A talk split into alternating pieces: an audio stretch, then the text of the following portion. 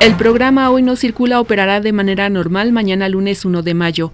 El presidente nacional del PAN, Ricardo Anaya, pide a su partido unidad para sacar nuevamente al PRI de los Pinos y derrotar al mesiánico de Andrés Manuel López Obrador. La candidata de Morena al gobierno del Estado de México, Delfina Gómez, exige a los gobiernos estatal y federal garantizar campañas y elecciones seguras, así como una investigación a fondo de las amenazas contra Andrés Manuel López Obrador. El Papa Francisco pide a los líderes del gobierno y de la sociedad de Venezuela evitar más violencia en este país, le informó Alicia Hernández.